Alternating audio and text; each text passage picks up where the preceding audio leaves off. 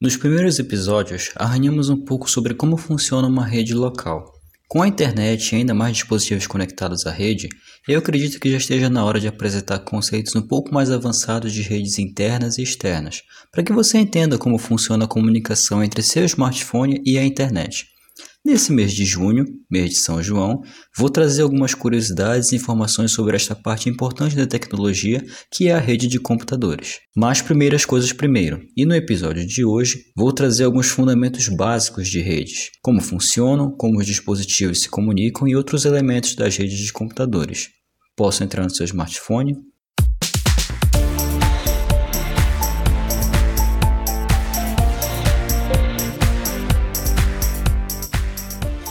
Se me permite, muitíssimo obrigado. Meu nome é Petros Davi e este é a versão beta sobre fundamentos de redes. Hoje temos apenas um recado, bem rápido mesmo. O recado aqui, como eu disse na introdução do episódio, eu arranhei a superfície dos fundamentos de rede, mas em um contexto mais histórico, mais especificamente sobre como a história da internet aconteceu. Os dois primeiros episódios desse programa foram justamente sobre a história da internet, e eu convido você que ouça os dois primeiros episódios sobre a parte 1 e 2 da história da internet para que você entenda um pouco melhor como algumas coisas aconteceram e alguns conceitos que eu possa vir a mencionar nesse e nos próximos episódios desse mês de redes. Recado dado, vamos ao episódio.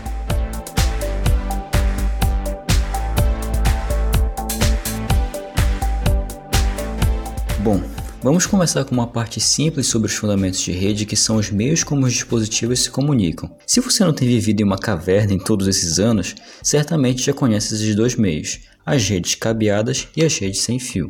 As redes cabeadas são as mais comuns de ver em empresas e ambientes domésticos e, como o nome diz, é necessário um cabo de rede para fazer a conexão, ou vários cabos de rede no caso de haver mais de um computador. Os cabos de rede em si, geralmente são cabos azuis ou amarelos, além de você poder encontrar também outras cores como cinza, verde e vermelho, são feitos de cobre. Dez pequenos fios de cobre entrelaçados entre si ficam dentro do cabo e suas pontas se conectam a uma ponta de plástico chamada de conector RJ45. Para você que já crimpou um cabo de rede na vida, já deve estar familiarizado com a forma que esse procedimento é feito. Mas para você que ainda não crimpou um cabo na vida ou sequer sabe do que eu estou falando, não se preocupe que eu vou explicar devagar. Existem três padrões que esses cabos de rede são crimpados o 568A, o 568B e o cruzado. Não há muita diferença entre os padrões, e é provável que o cabo de rede que esteja conectado ao seu PC seja o padrão 568A. O cruzado é pouco usado hoje, geralmente serve para conectar um dispositivo ao outro sem a necessidade de switch, um dispositivo que eu explicar mais à frente para que, que ele serve. Para verificar qual o padrão do seu cabo de rede, é só verificar a parte de baixo da ponta do RJ45 e você verá a ordem que o cabo está crimpado. Se da esquerda para a direita o cabo começar com as pontas verde branco e depois verde, ele está no padrão 568A. Se ele começar com as pontas laranja, branco e laranja, ele está no 568B. Eu vou deixar na, na, descrição tanto do episódio como imagens no post, como são crimpados esses dois padrões, 568A e 568B. Você pode clicar nas imagens também para ver uma versão maior delas. E você também pode acessar a versão beta.confiante.com.br barra fundamentos-rede para você ter um texto completo sobre o tema de hoje. As redes cabeadas apresentam uma vantagem em relação às redes sem fio, em função da estabilidade que o cabo de rede fornece, além da velocidade de conexão que é superior à de uma rede sem fio. É comum que redes cabeadas domésticas se comuniquem a uma velocidade de 100 megabits por segundo, embora existam switches e roteadores que já ofereçam uma velocidade de 1 gigabit por segundo.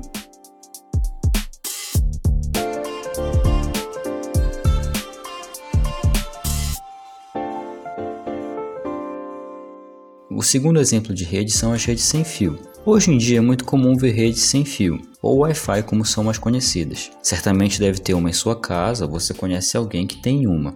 Wi-Fi significa Wireless Fidelity, que em uma tradução literal significa fidelidade sem fio. As redes sem fio se tornaram muito populares e são muito úteis quando não é possível fazer a instalação de cabos de rede no prédio ou na casa. Geralmente, quando a estrutura da casa é muito antiga e você não pode ficar quebrando paredes muito facilmente, ou você não sabe por onde enfiar o cabo de rede, as redes sem fio são uma opção para evitar esse tipo de problema. Isso impossibilita a instalação de uma rede cabeada, como eu já mencionei, que tornaria a conexão mais estável e segura. Foi pensando em solucionar esse problema que a comunicação de rede sem fio foram desenvolvidas. Como mencionei anteriormente, embora a rede sem fio ofereça uma mobilidade melhor dentro de um ambiente interno, ela tem suas limitações. A sua velocidade de conexão não é tão rápida e estável quanto as redes cabeadas e pode sofrer interferência de vários outros fatores, como objetos sólidos, como paredes, o próprio vento, sinais de rádio, sinais de celular, entre outros tipos de sinais. Os roteadores sem fio melhoraram muito ao longo dos anos, e as interferências são poucas, mas ainda ocorrem algumas. As redes sem fio também se comunicam com outros computadores e smartphones através de sinais de rádio, transmitidos em canais escolhidos automaticamente pelo roteador para evitar as interferências de outros sinais ou são definidos pelo usuário na configuração da rede. Esses sinais de rádio são transmitidos geralmente a velocidades que variam de 11 algumas centenas de megabits por segundo. Os sinais de rádio do roteador são propagados a uma frequência entre 2.4 GHz ou 5 GHz. A diferença entre essas duas frequências são a velocidade de transmissão. A 2.4 GHz, por ser transmitida em uma frequência menor, preza mais pela estabilidade da conexão e por isso sofre uma interferência menor de objetos sólidos e outros sinais de rádio. Já os sinais transmitidos a 5 GHz priorizam uma conexão mais rápida com o roteador e, portanto, sofrem mais interferência de objetos sólidos e outros sinais externos. É mais indicado que você se conecte a uma rede de 5 GHz se você estiver mais próximo do roteador e utilizar uma rede de 2.4 GHz se você estiver mais distante dele. Até o momento vimos os meios pelos quais os dispositivos se comunicam, seja por redes cabeadas ou por redes sem fio, e como elas funcionam mais ou menos. Agora podemos dar um passo adiante e entender como acontece a comunicação em si.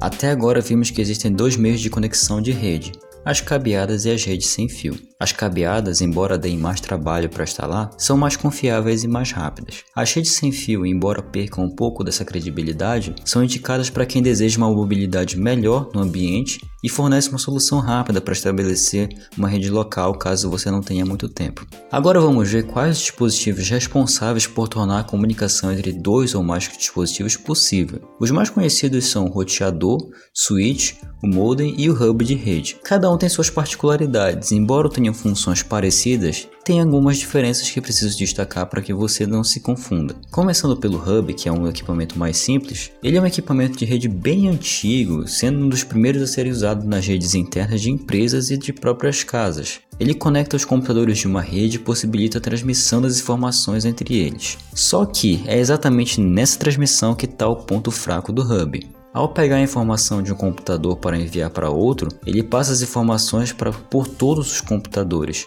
até encontrar o destinatário final. Isso causa um tráfego enorme na rede, além de expor os dados a qualquer um que esteja conectado a ela, gerando um sério problema. Você pode pensar na transferência de um arquivo.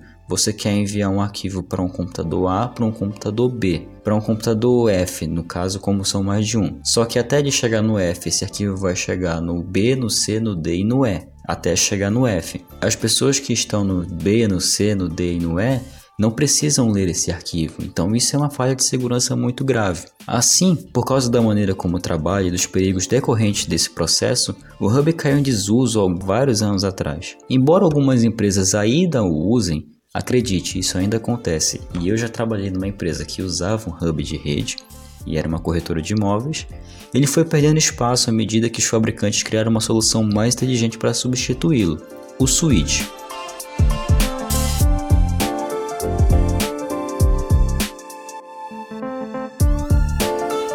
O switch foi criado principalmente para resolver o problema que o hub apresentava. O switch é um equipamento que executa a mesma tarefa do hub, ele não tem muita diferença. Só que diferente do hub, o switch recebe a informação que vai ser transmitida e repassa apenas para o destinatário, apenas para para aquela máquina que você está se comunicando, evitando de mandar para outros computadores que não fazem parte da comunicação entre esses dois computadores. O switch guarda uma tabela dos endereços dos, dos dispositivos conectados à rede na sua memória. Dessa forma, ele consegue entregar as informações unicamente à máquina destinada e assim consegue ainda diminuir o tráfego da rede. Vale lembrar que mesmo em uma rede com switch, ainda é possível capturar essas informações durante a transmissão, através de algumas técnicas de invasão. É necessário que o equipamento tenha algum tipo de proteção especial para evitar esse tipo de roubo. E é para evitar esse tipo de situação também que com o tempo foi criado dois tipos de switch. Criado dois tipos de switch não, mas foi criado um tipo de switch chamado switch gerenciável, e hoje em dia existem os switches gerenciáveis e os não gerenciáveis. A principal diferença entre eles é que o não gerenciável se limita apenas a conectar os dispositivos e transmitir os dados dentro da rede, enquanto que o switch gerenciável, além de fazer isso, conta com ferramentas que permitem administrá-lo remotamente ou até mesmo ver relatórios sobre determinados aspectos da rede e seu uso. Você pode descobrir como está o tráfego da rede, se algum computador está transmitindo muito mais dados do que deveria. Isso para uma empresa é importante para o gerente de TI saber. Assim, ele pode verificar e detectar se está havendo algum uso indevido da rede interna. Seguindo agora por roteador, ele faz um papel ali de meio termo, possibilitando a comunicação entre redes diferentes, geralmente sendo usado para conectar a rede local da sua casa até a internet. Esse trabalho é realizado seguindo um conjunto de regras que são encontradas na tabela de roteamento, que segue o princípio da comutação de pacotes. Eu já mencionei esse conceito de comutação de pacotes no episódio da história da internet, então se você quiser conhecer um pouco sobre o conceito de comutação de pacotes, você pode ouvir esses dois episódios. Mas basicamente a comutação de pacotes é o que torna a comunicação rápida, porque ela quebra essas informações em pequenos pedaços e envia até o destinatário. O uso de aparelhos do gênero é comum em situações em que é necessário interligar redes diferentes, mas que ao mesmo tempo é preciso mantê-las isoladas. Na prática, quem está em uma das redes não consegue enxergar diretamente a outra, a menos que utilize o dispositivo, o roteador no caso, como caminho para isso. Um dos exemplos disso é caso você tenha algum site na internet e você queira acessar o servidor do qual esse site está hospedado, através de um protocolo, que eu vou mencionar com mais detalhes no episódio da semana que vem. Atualmente, os roteadores têm um vasto leque de recursos, que vão desde as proteções iniciais para evitar as invasões, até controlar a banda de internet que vai para os dispositivos da rede local, o que torna ele um componente fundamental para a administração da internet em uma casa ou em uma empresa. É bem provável que o roteador da sua casa que transmite a internet para os computadores da sua rede local tenha funções assim. Eu sugiro que caso você não saiba, você pode dar uma pesquisada no modelo do seu roteador e no manual de instruções dele provavelmente vem de como fazer essa configuração. Roteadores podem ser encontrados através de equipamentos fechados ou como computadores com mais de uma placa de rede, usando um sistema operacional configurado para essa função. Servidores funcionam dessa forma. Nesse último caso, boa parte dos PCs usados como firewall também acabam funcionando como roteador porque geralmente esses sistemas operacionais são específicos para esse tipo de tarefa. Então ele controla melhor as regras e é melhor do que deixar isso com roteador. E se for mal configurado, isso pode acabar gerando conflito de rede.